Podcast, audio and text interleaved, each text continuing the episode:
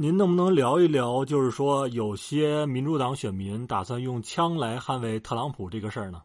啊，你说的是共和党选民啊？对，共和党这个事儿呢，他共和党这个很有意思。呃，他是这样，就是美国呃现在呢有一舆论说，这个特朗普如果这次无法连任的话，那么就会出现美国第二次内战。那么这个内战，第二次内战这种说法呢，不是我们中国媒体炒作出来的，而是美国的这个呃媒体自己报道，也或者说呢是一部分特朗普的支持者自己这么说的。为什么这么讲呢？就是他们现在认为特朗普呢，因为他特立独行的政治这种观点和主张，受到了美国的这个民主党的这些选民也好，这些舆论也好，包括美国很多。呃，这个战略界的人士的这种系统的歧视和打压，对他来说不公平。那么，如果这一次，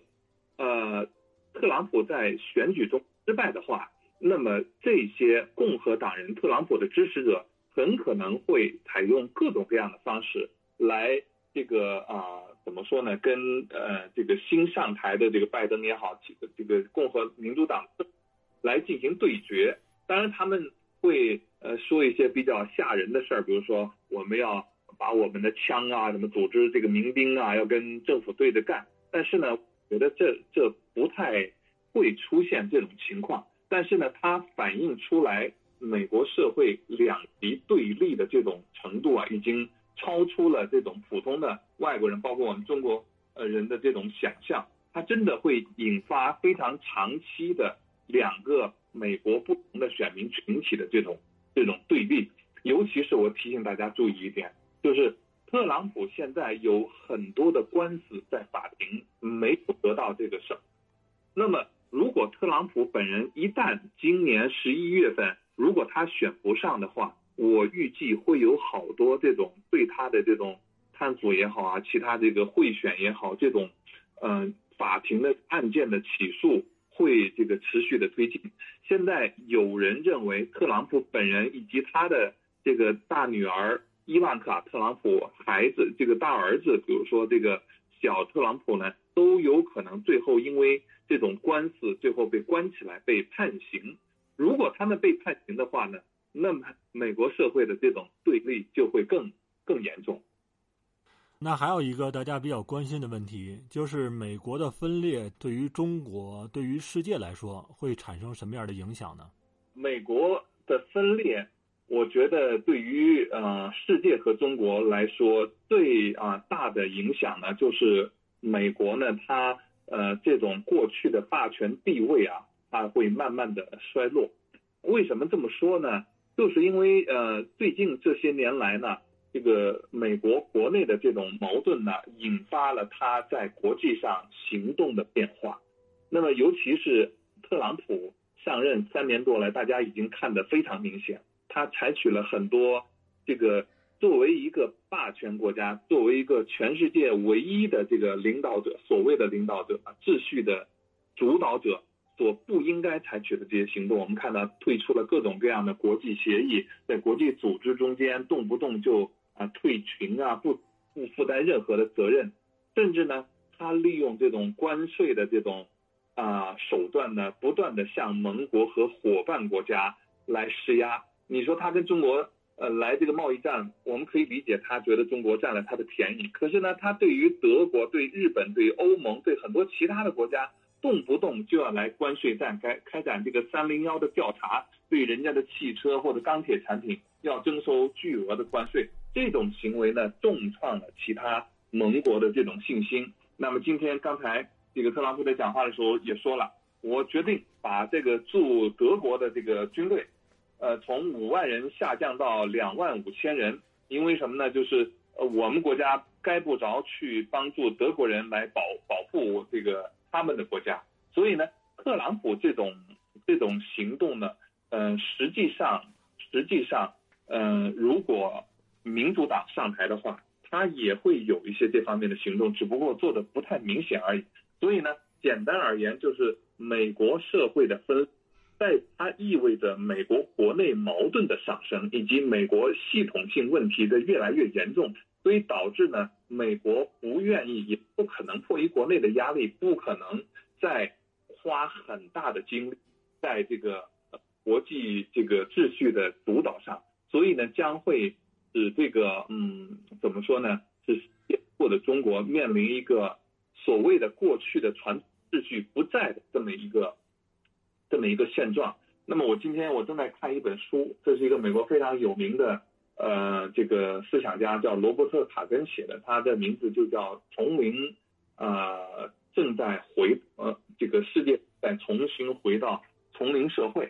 嗯，那他的意思就是说呢，过去七十年来，美国为首的西方国家主导的这种自由国际秩序呢。现在因为各种各样的原因，尤其是跟美国国内的原因有关，已经出现了这种崩塌的这个迹象。那么，呃，这种美国呃失去了霸权之后呢，全球将会重新回到丛林社会的那种呃状态下。他比较悲观，他认为一旦没有美国的这个全球霸主之后呢，呃，那么这个国际社会和国际秩序将会变得越来越不可预测。那种各种各样的这种战乱呐，这种各种各样的这种混乱局面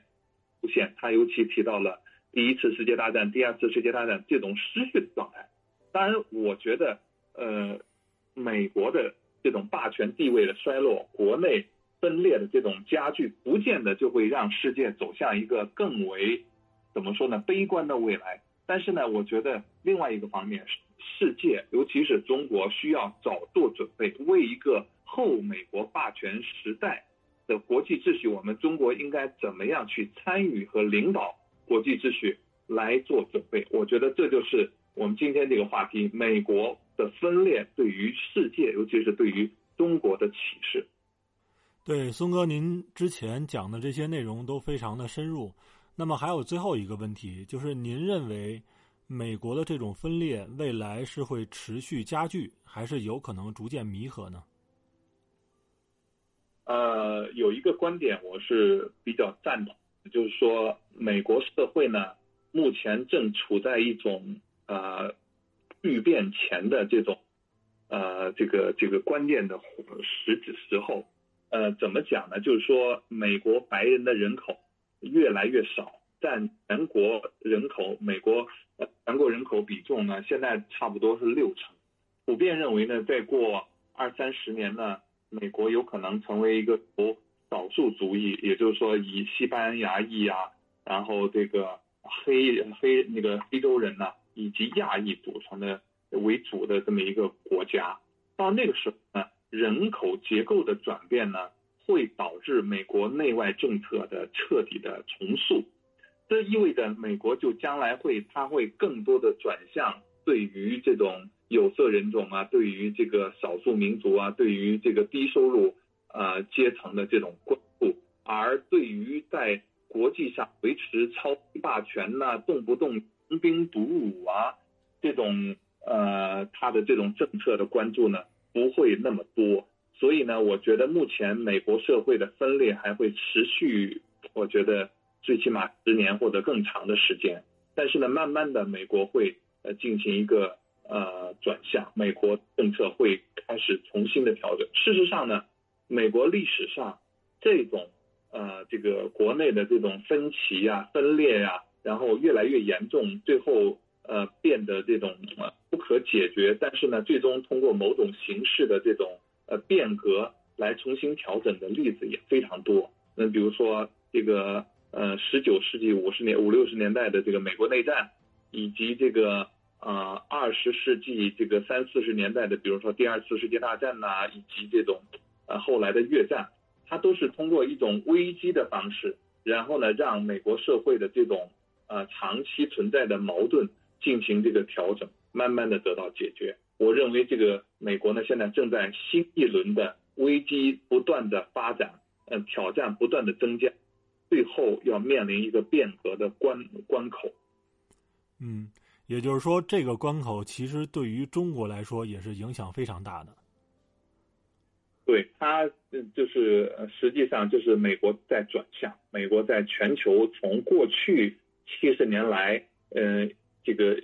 在全球独大完了以后呢，所有的地方都要他参与，然后呢，在世界上扮演一个警察的这个角色，慢慢的越来越内向，慢慢慢的越来越专注于解决美国国内的这种问题，然后呢，就是在国际的参与越来越少，这么一个转型的这个过程中，我觉得呃，中国应该看到这一点，并且呢，呃，提前的布局来进行应对。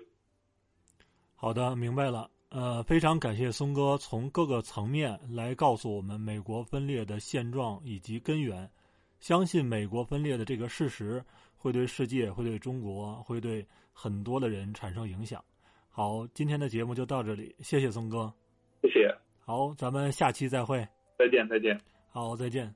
听完松哥的分析，大家可以想一下，中国应该如何做准备。好的，欢迎大家订阅剑道，咱们下期再会。